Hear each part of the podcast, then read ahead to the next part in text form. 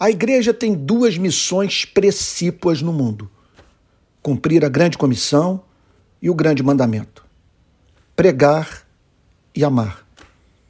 A referência para o cumprimento de ambos os chamados é Cristo, que ao mundo serviu em amor sacrificial. O que significa reproduzir o amor sacrificial de Cristo em dias de pandemia? Em primeiro lugar, significa proclamar o Evangelho a pessoas que estão destroçadas pelas mais diferentes consequências da tragédia que assola a humanidade. Os cristãos têm algo a dizer aos que sofrem que somente os cristãos podem dizer. Em segundo lugar, significa servir sacrificialmente pessoas severamente esmagadas pela crise humanitária. Depressão, desemprego, sequelas físicas, ameaças de morte e luto atingem a milhões. Ponto importante. O amor sacrificial demanda praticar o cristianismo, mesmo quando isso é custoso para a igreja.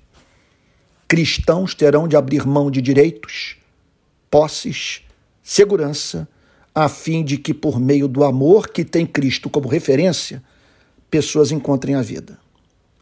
Nesse sentido, qual a grande questão que o Espírito Santo apresenta à igreja nesse presente momento da história? O que significa, de modo concreto e pertinente, amar sacrificialmente pessoas que sofrem?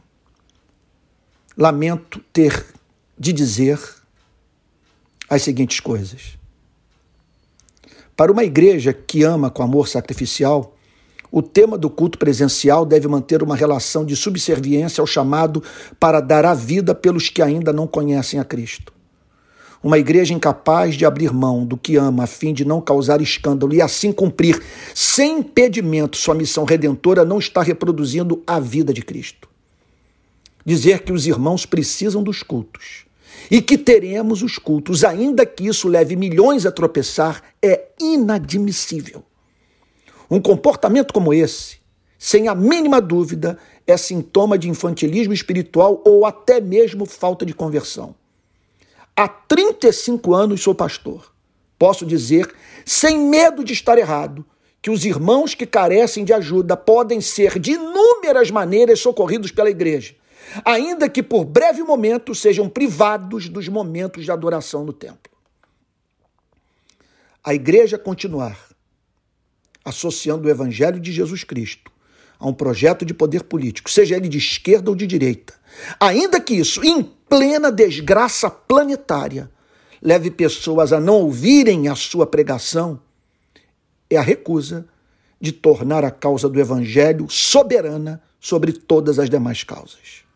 Em suma, desaprendemos o significado do amor sacrificial, vivido por Cristo por cuja causa você e eu fomos salvos.